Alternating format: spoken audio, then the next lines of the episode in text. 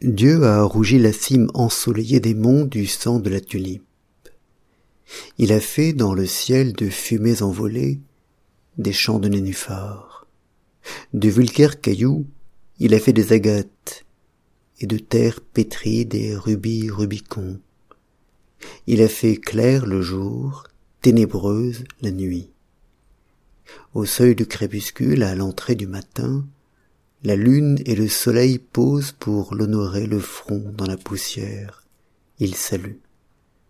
Pourrait-il sans cela cheminer? Il a fait de l'azur un oiseau impatient de cogner tous les soirs à sa porte fermée. À lui, la huppe doit l'art de guider les êtres.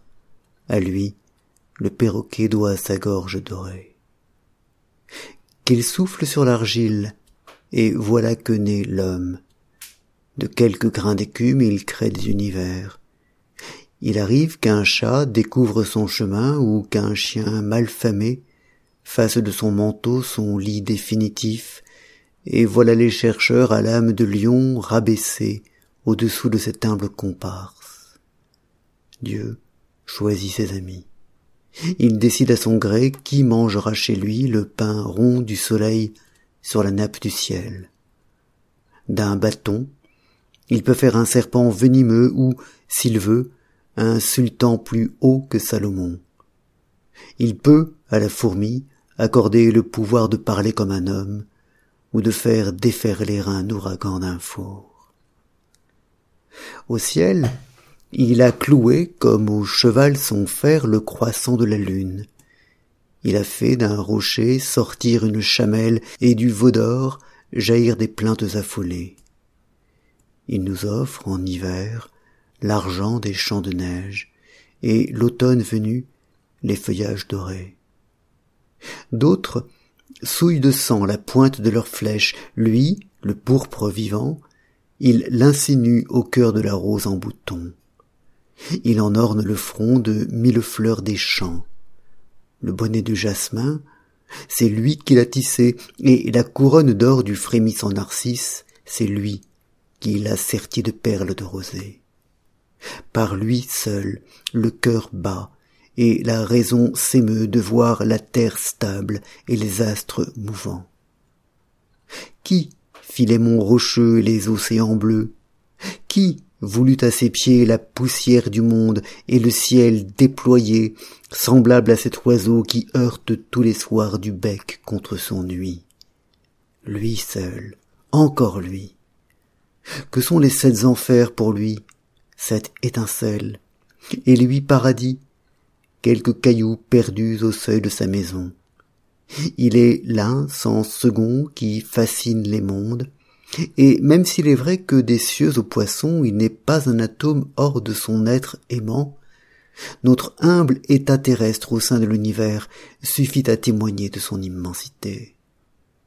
Il créa l'air, le feu, la terre, l'eau, le sang, et sema dans chacun le secret de la vie.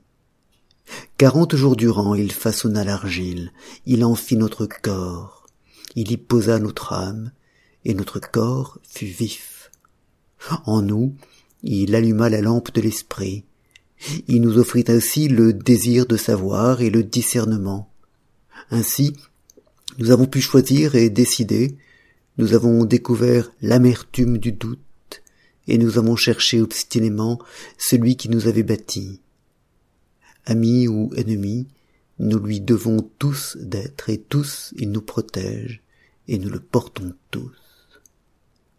Au premier jour des temps, il fit des les clous qui fixèrent la terre.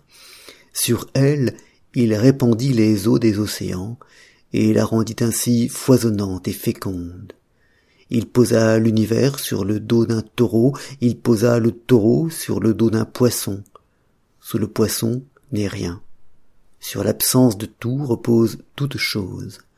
Dieu maintient tout sur rien, de l'atome au soleil, tout est signe qu'il est.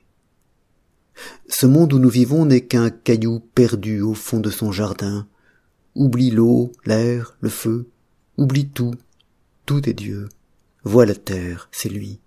Vois l'au-delà, c'est lui.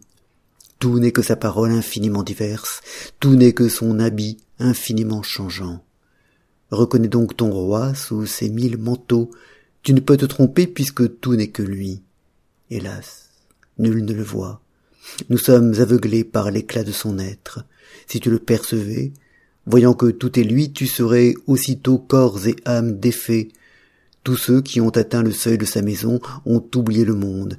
Ils ne sont plus eux-mêmes, ils sont ses compagnons.